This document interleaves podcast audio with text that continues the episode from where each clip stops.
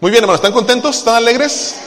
Ok, vamos a escuchar la palabra de Dios. Yo sé que quieren ir a, comer con la mamá, a festejarla, ¿verdad? Tomar tiempo con ellas. Pero eh, eh, quiero decirle algo importante. Hoy celebramos a las mamás, ¿verdad? Pero es el día de quién? Del Señor. Es el día del Señor. Y hoy, como cada domingo, es importante darle el lugar que le corresponde a Dios en nuestras vidas. Eh, si usted no sabía, ¿verdad? El día de ayer nosotros como iglesia, y le invitamos el próximo año, celebramos a las mamás. Ayer celebramos a las mamás, les cocinamos ahí carnita asada, pollo asado, frijolitos, arroz, panecito, tortilla, pastel, café y fruta. Y si le da hambre no es mi culpa, ¿verdad? Porque hubiera venido ayer. Y nos la pasamos muy bien, un buen, muy, muy buen tiempo, y celebramos a ellas, ¿verdad? Su día. Pero hoy es el día de alabar a Dios, ¿verdad? Y ojalá, les voy a decir esto como iglesia, como pastor, y regáñenme si algún día lo hago, ¿ok? Pero ojalá que nunca en nuestra iglesia, ¿verdad? Aquí en la iglesia de Downey, nunca sea más importante la madre que Dios. Que no sea más importante el padre que Dios, ¿verdad?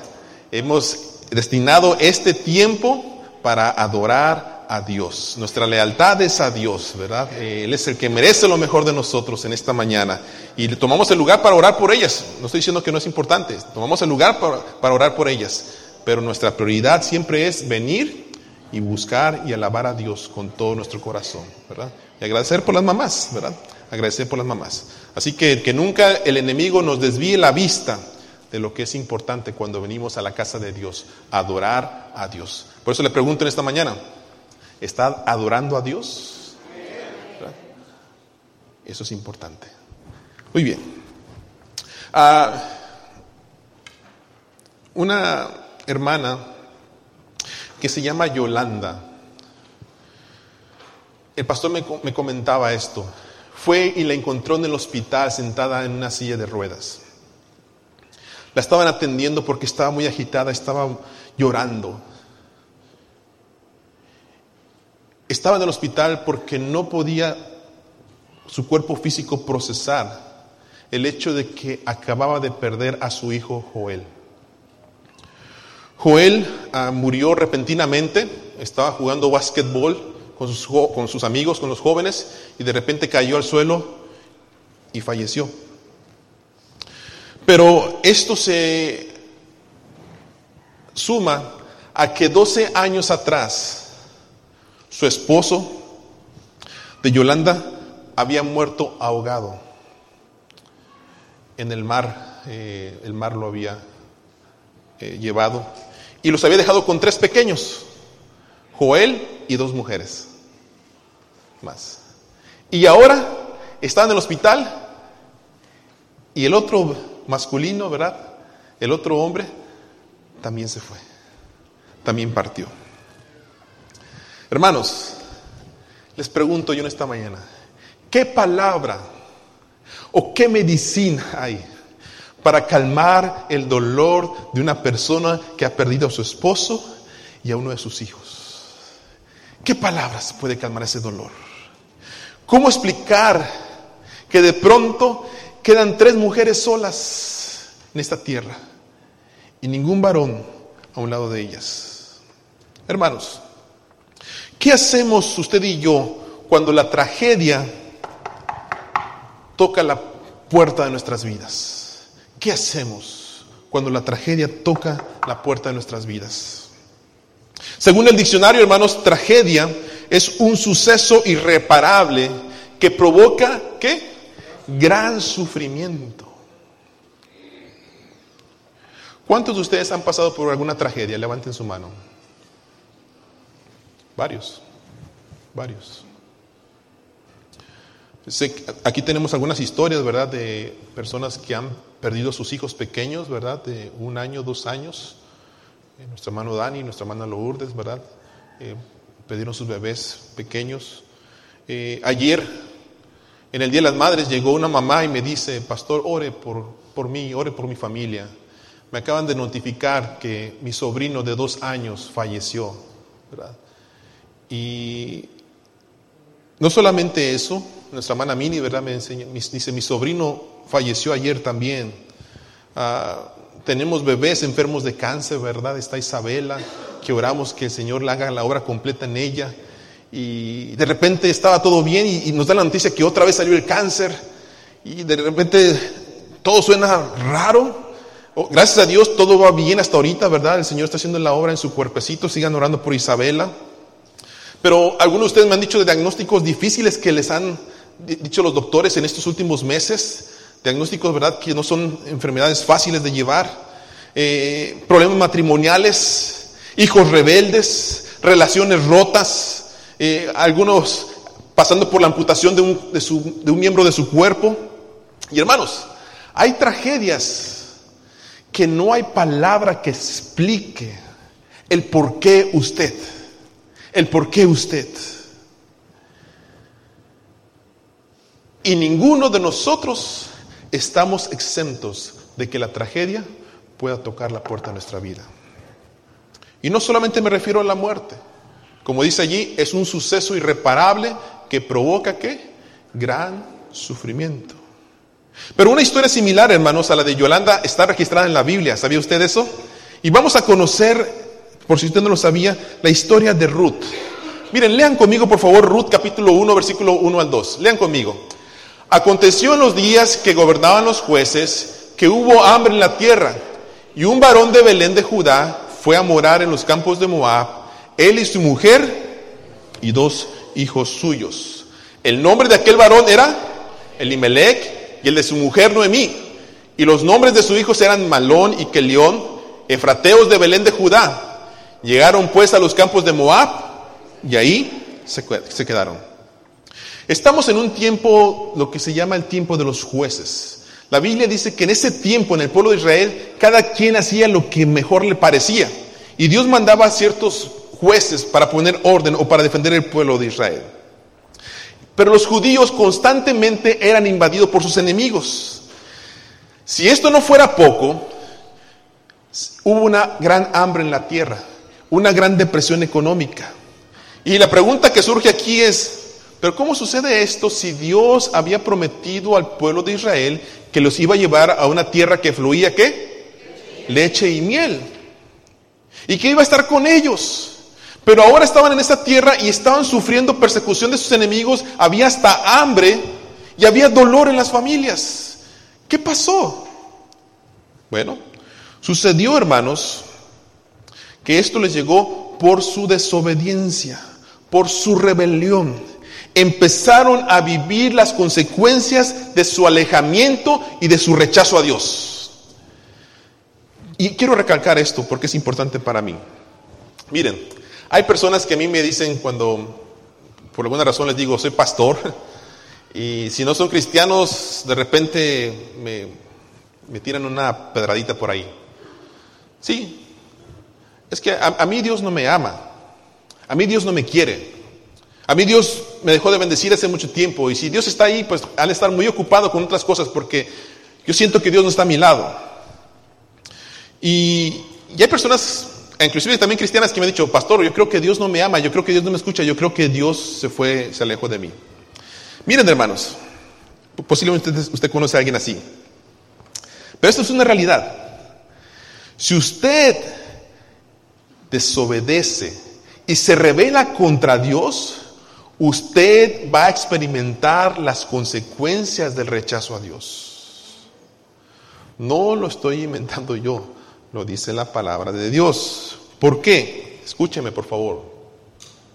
No es que Dios no lo quiera, no es que Dios no lo ame, él sigue con sus brazos abiertos esperando que usted venga y tenga un encuentro con Él y como el hijo, ¿verdad? El papá, el hijo pródigo, quiere abrazarlo y restaurarlo. Eso dice la Biblia.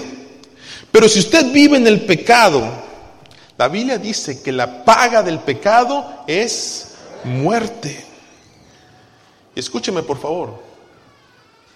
No hay pecado, no hay vida lejos de Dios que dé felicidad y paz como Cristo la da. No la hay, no la hay. Miren, tú puedes tener todo el dinero del mundo, tú puedes tener todas las cosas materiales, Pero la paz en tu corazón solamente te la puede dar Cristo. Es mejor tener dos bolsas, hermano, es mejor tener dos dólares en la bolsa con la paz de Cristo y saber que tengo la salvación, mi nombre está escrito en el libro de la vida, que tener millones de dólares, hermanos, y acostarse y, pensar que algún día voy a ver al Rey de Reyes y Señor de Señores y qué va a pasar conmigo. Hermanos, no se trata de religión. Escúcheme por favor, no se trata de religión. Se trata de la necesidad que tú y yo tenemos en lo personal de conocer al Dios vivo, de sentir su amor, de sentir realidad, de saber que si está ese Dios allá afuera, yo lo quiero experimentar. No quiero que alguien me platique de su amor y de su bondad hacia Él. Yo quiero vivirlo. Y saber que Él me ama y me perdona mis pecados y está conmigo y va caminando a mi lado en toda mi vida. No se trata de religión. Por eso le quiero decir esta mañana, no se aleje de Cristo. No rechace a Dios. Nunca, escúchame, como predicador se lo digo, nunca cambia a Dios por el pecado. Nunca cambia a Dios por el pecado. ¿Por qué, hermanos? El pecado nunca le va a pagar bien. Nunca. Escúcheme, nunca le va a pagar bien. Usted puede tener cinco minutos de placer, pero quizás toda una vida de lágrimas y de lloro por esa decisión de tener cinco minutos de placer. En nuestra historia tenemos al esposo, ¿verdad? ¿Se llama cómo? Elimelech. Su mujer y sus hijos. Ahí está, si usted quiere tener algunos nietos, algunas sugerencias para nombres, ¿verdad? Ahí está, Malón y Kelión. Bárbara, ¿qué te parece? Malón Peña, ven para acá. Kelión Santana, ven. Si usted quiere algunos nombres, ahí está, ¿verdad? ¿Alguno les gustó? Amén, dice la hermana. Muy bien. bien. Hermanos, tenemos esta familia preciosa. Pero como mencionamos, ellos estaban pasando hambre y una economía bastante difícil. Y lo que ellos tienen que hacer es salir. Y van a un lugar que se llama los campos de Moab. Y miren, el problema no, no está ahí. El problema está que la tragedia llegó. Miren lo que dice el versículo 3. Y murió Elimelech, marido de Noemí, y quedó ella con qué? Algunos de ustedes, hermanas, aquí presentes el día de hoy, han experimentado la muerte de, del esposo. Y algunas saben lo que es criar dos hijos o tres hijos o cuatro hijos sin la ayuda de un esposo. Noemí es similar. Ella tiene que enfrentar la vida para sacar a sus hijos adelante. Tiene que hacer el rol de papá y de mamá. ¿Conoce a alguien así? Conocemos a muchas así. Y lo estaba haciendo. Pero si esto no fuera suficiente, hermanos, se añade un problema más. Los hijos añaden un problema más. ¿Qué pasa? Ellas deciden casarse con mujeres moabitas. Pero ¿cuál es el problema, pastor? Se estaban casando. El problema está que en Deuteronomio 7, Dios les había prohibido casarse con otras mujeres que no conocieran a Dios. Deuteronomio 7. Y ellas se casan con mujeres moabitas, una que se llamaba Orfa y otra que se llamaba Ruth. Toda la enseñanza que les había dado Noemí, ¿verdad? Miren, busquen a Jehová, obedezcan las enseñanzas de Dios, busquen al Dios vivo. Y estas dicen, no, mamá, yo voy a hacer lo que quiera. Y se casa con otra mujer, con mujeres de diferente religión. Hermanos, murió el esposo, hijos rebeldes. Yo sé que a nadie aquí les ha pasado eso, ¿verdad? Pero a esto se le añade otra cosa más grave todavía se casan.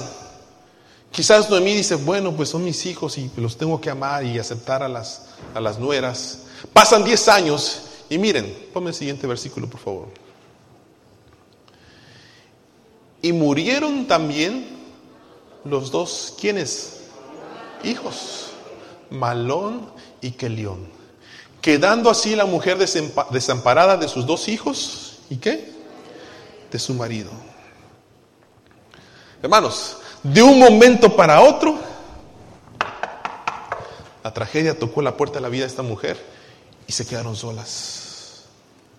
Y solamente, hermanos, quien ha experimentado la muerte de un hijo o de un esposo, sabe lo que Noemí estaba sintiendo. Solo, solo algunos de ustedes saben qué es lo que Noemí estaba sintiendo ese día.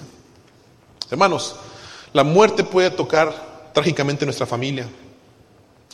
Y tenemos que enfrentar el dolor, la pérdida, el duelo, la ausencia, los vacíos, los cambios bruscos.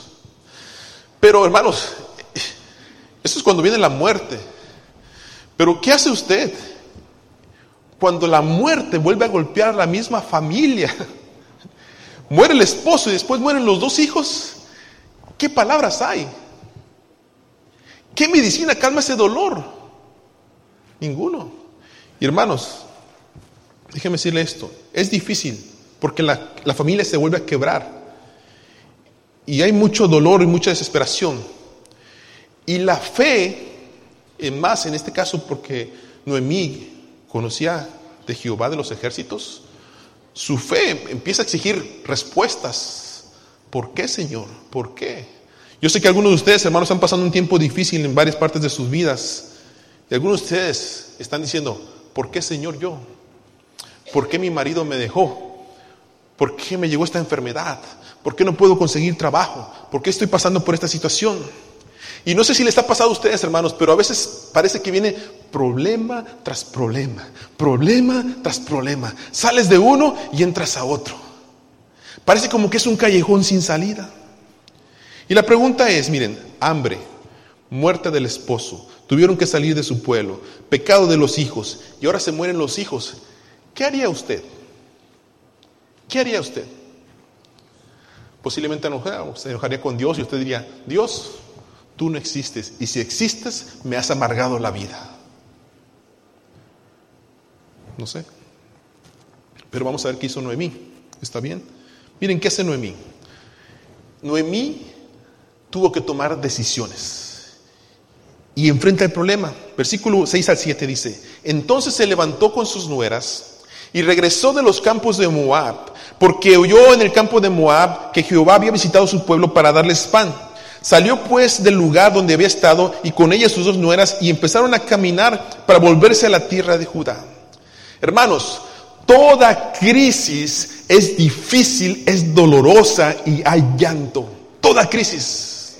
Pero también cuando es tiempo de crisis, es tiempo de decisiones. ¿Qué le quiero decir con esto? No podemos pasar toda la vida llorando, lamentándonos, sentándonos en nuestra silla, solamente recordando lo que la tragedia que nos sucedió. No podemos. Es más, no sirve de mucho estar preocupado pensando toda la noche que se amarga el corazón, buscando culpables en la mente, porque la mente en la mente nunca es suficiente. No sé si le ha pasado a usted. A mí sí me ha pasado, para ser honesto. Hay noches que a veces me siento y por escuchar noticias de ustedes, recibí una noticia apenas hace una semana que me acosté y por más que yo quería soltarla y estaba la noticia, estaba la noticia, estaba la noticia, y piensa y piensa y piensa y piensa y piensa en eso. Yo creo que me dieron a las 4 de la mañana. ¿Qué logré? Desvelarse, más cansado, y el problema no se arregló. El problema todavía sigue allí. Y la mente piensa y piensa y piensa y piensa, preocupado, preocupado, preocupado. Hermanos, los tiempos de crisis son buenos tiempos para tomar decisiones, para decir, hey, ¿y ahora qué voy a hacer? ¿Qué dijo Job? ¿Se acuerdan de la historia de Job? Otra tragedia también ahí, ¿verdad? Dice Job, dice la palabra de que Job perdió qué? Todas sus posesiones. Era un hombre rico con sus hijos, perdió todas sus posesiones y perdió también qué? Sus hijos. ¿Y qué dijo Job? Jehová dio, Jehová quitó. Sea su nombre bendito. Ojo, no estoy diciendo que no le doliera. No estoy diciendo que no llorara. Estoy diciendo que tomaron decisiones en el momento preciso. Y la Biblia relata, hermanos, que Noemí tomó la decisión, se levantó y regresó a su pueblo.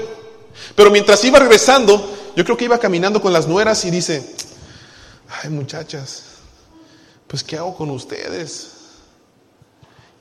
Dice la Biblia que dice, yo ya estoy vieja, ¿qué hago con ustedes? Y dice versículo 8, dice que les dijo ella, váyanse ustedes cada una a la casa de su madre.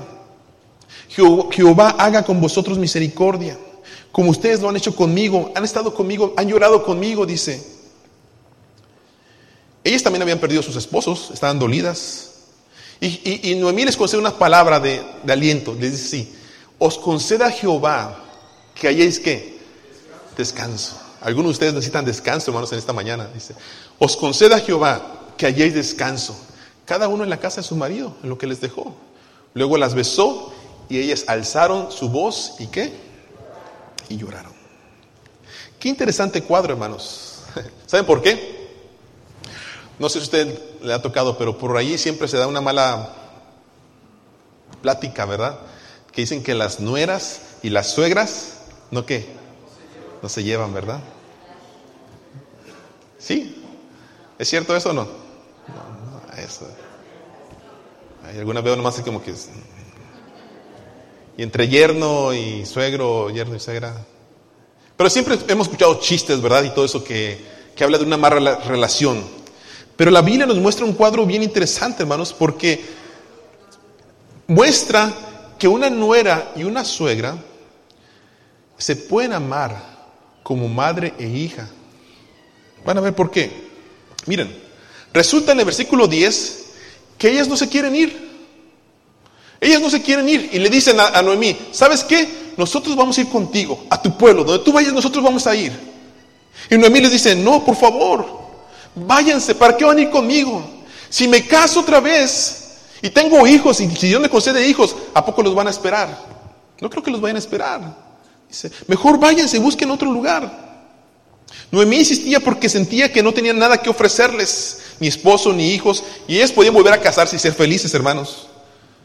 Pero sabía que Noemí, para, para Noemí la vida no tenía el mismo sentido. Había perdido a su esposo y a sus dos hijos. Miren, hermanos, pero gracias a Dios, y eso es, este es el punto clave del mensaje, gracias a Dios que en medio de toda tragedia, Dios siempre da una luz de esperanza. En medio de toda tragedia, Dios siempre da una luz de esperanza. ¿Se acuerda que usted y yo leímos en el devocional, en el Salmo 40? Pónmelo por favor, Stephanie. Leímos así nosotros. Pacientemente esperé a Jehová y se inclinó a mí y oyó mi clamor. Y me hizo sacar del pozo de la desesperación, del lodo cenagoso, puso mis pies sobre la peña y enderezó mis pasos. Puso luego en mi boca cántico nuevo, alabanza a nuestro Dios. Verán esto muchos y temerán y confiarán en Jehová. Bienaventurado el hombre y la mujer que pone su confianza en Jehová. Pero miren lo que dice el versículo 1. El salmista nos recuerda cuál es la clave en medio del dolor. ¿Cuál es la clave, hermanos? ¿Cuál es la clave? Paz ciencia. Y en medio del dolor, eso es lo que menos tenemos, ¿verdad? Pero la clave está, dice, pacientemente esperé a Jehová. Como recuerdo de ese amigo en Guadalajara, antes de venir para acá. Ah,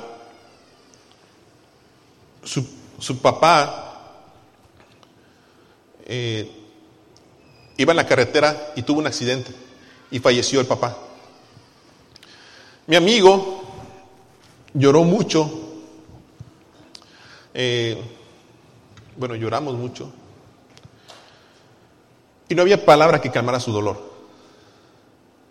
Mi amigo ah, de la iglesia no aguantó el dolor, no esperó. Y también se quitó la vida. Esto trajo un dolor fuertísimo a la mamá. falta de esperar en Jehová, de ser paciente. Él pensaba que no iba a poder superar la muerte de su papá y realmente no lo pudo superar por la decisión que tomó. Y yo quiero decirle esto, hermanos, a ustedes que me escuchen esta mañana. Es cierto, a veces la tragedia es tan dolorosa, a veces la situación es difícil, el dolor que nos ha traído el corazón es un dolor que no podemos soportar.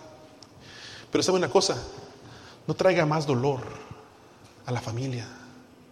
No haga otras cosas que traigan consecuencias más difíciles a las personas que están a su alrededor, a su mamá, a su papá, a sus hijos, a sus sobrinos.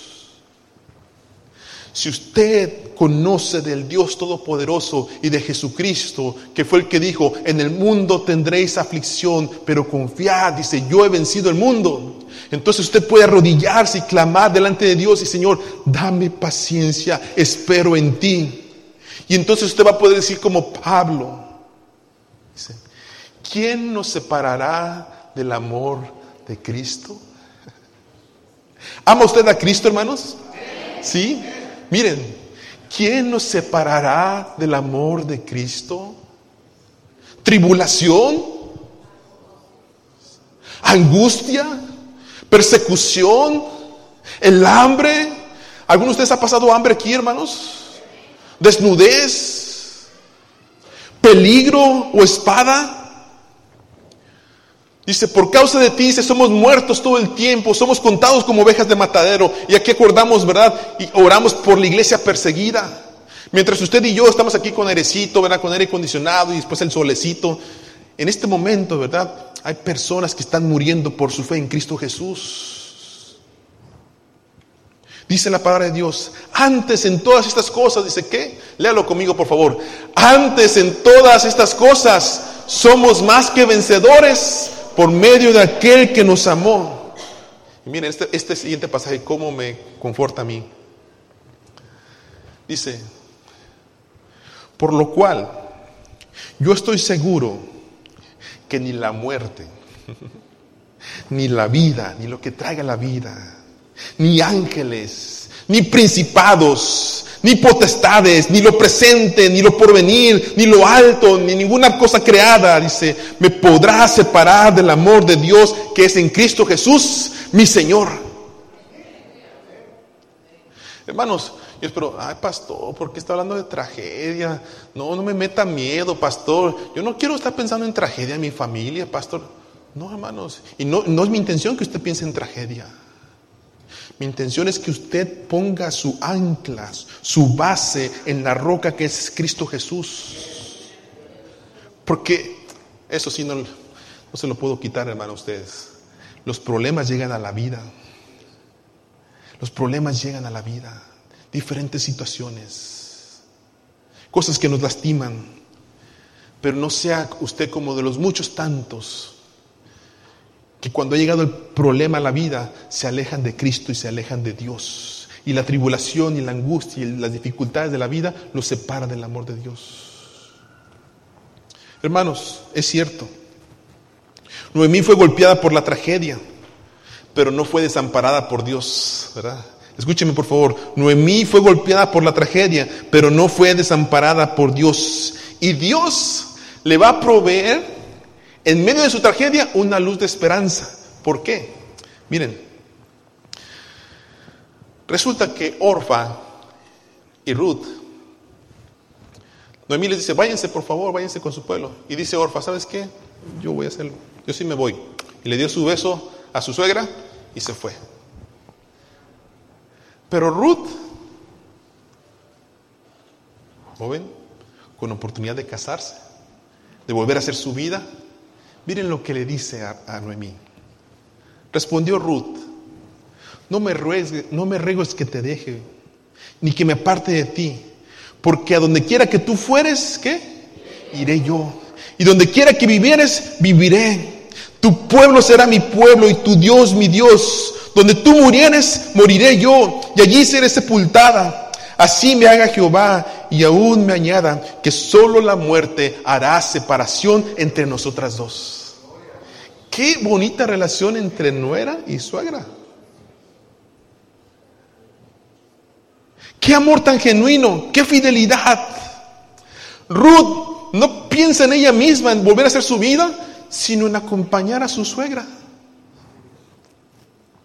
Y hermanos, por el tiempo, no puedo contar toda la, vida de Ruth, pero quiero recordar, otra vez que Dios trae luz en medio de la tragedia. Dios da esperanza. Si usted lee la historia de Ruth, Ruth se enamora otra vez de alguien que se llama Vos. Se casa. Y Dios le concede un hijo. Y miren lo que sucede en el versículo 14. El siguiente, por favor. Y las mujeres le decían a quién? La que había perdido a su esposo y sus dos hijos. Alabado sea Jehová, que hizo que no te faltase, dice, pariente. En aquellos tiempos, ¿verdad? Si una mujer se quedaba sin hombres, perdía casi literalmente todo, desterrados. Dice, qué bueno que tienes heredad. Celebremos al Dios de Israel. Dice, versículo 15, miren, qué precioso. El cual dice, será restaurador de tu alma y sustentará tu vejez, pues tu nuera que te ama, lo ha dado a luz. Y ella, dice,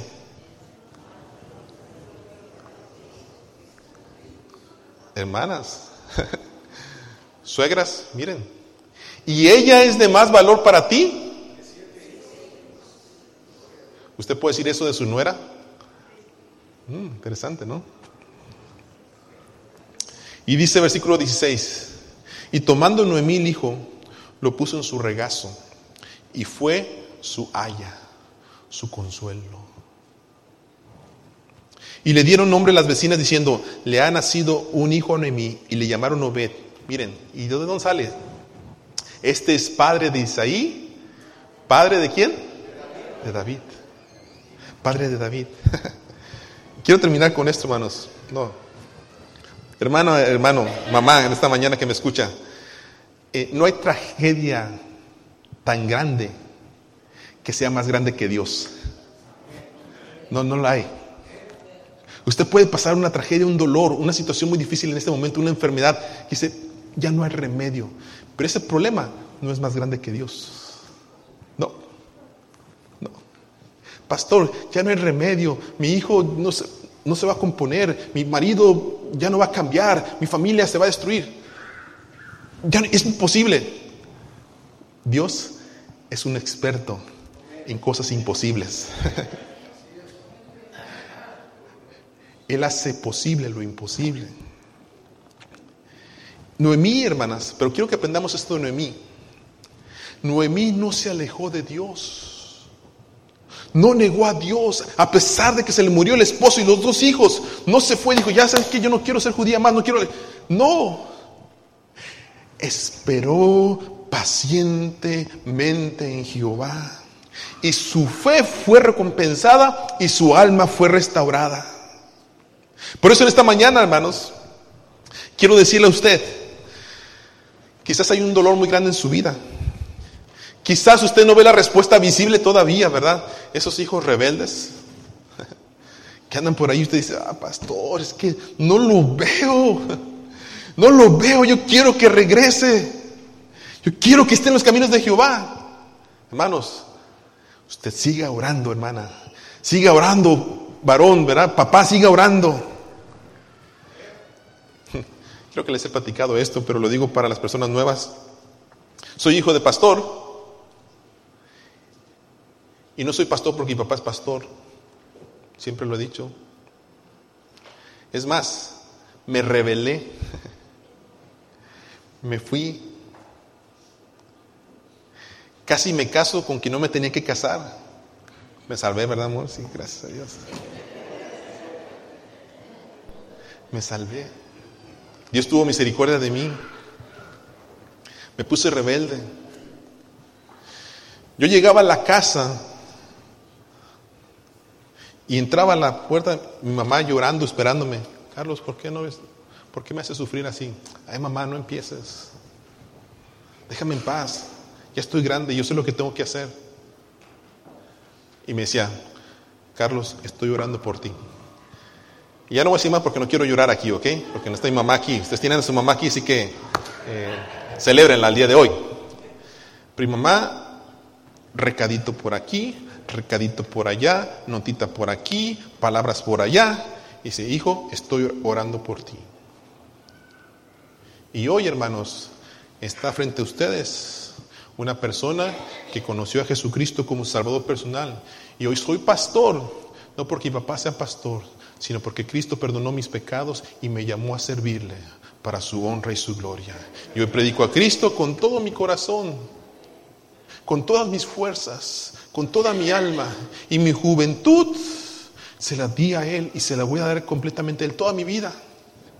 Porque Dios, en medio de mi dolor, en medio de mi tragedia, en medio de mi desesperanza, me hizo ver la luz.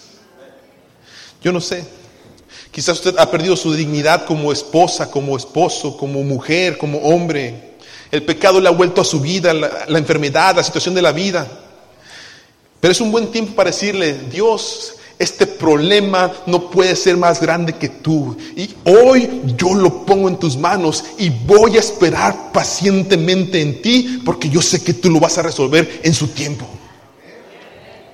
Por eso yo quiero invitarle a cantar este hermoso corito que dice así, no me soltarás. En la calma o en la tormenta, dice, tú no me vas a soltar. Puestos de pie. Cantémoslo, por favor. Así. Aunque yo esté en el valle de la muerte y dolor, tu amor me quita todo temor. Y si llego a estar en el centro de la tempestad, no dudaré porque estás aquí y no temeré del mal, pues mi Dios conmigo está. Y si Dios conmigo está, ¿de quién temeré? ¿De quién temeré?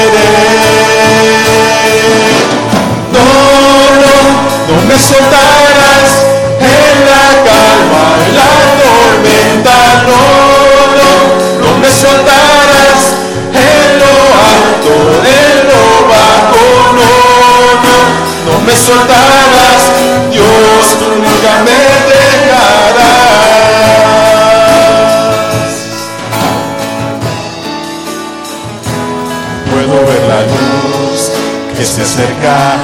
al que busca de ti gloriosa luz cual otra no hay.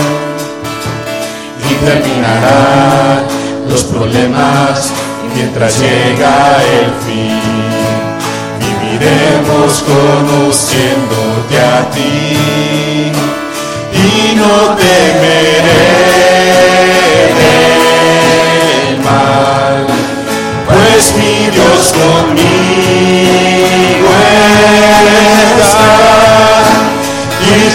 si Dios conmigo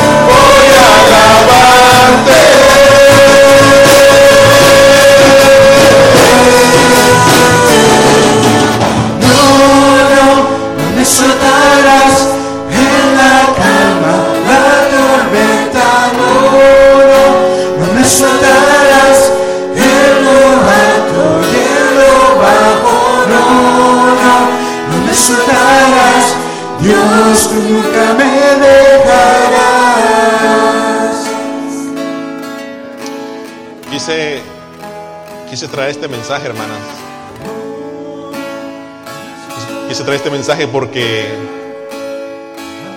yo sé que algunas de ustedes van a ir a, a festejar el Día de la Mamá, ¿verdad? Y, y algunas, o algunas familias, a veces hay que poner el rostro como de que todo está bien, pero no todo está bien. Y a veces uno quiere y dice, bueno, y ve uno al hijo, ¿verdad? O al esposo, y sabe uno que no está todo bien. Y a veces en vez de ser un día feliz, es un día que parece que es más doloroso, ¿verdad? Pero quiero decirle a usted, hay luz para el que se acerca a Dios.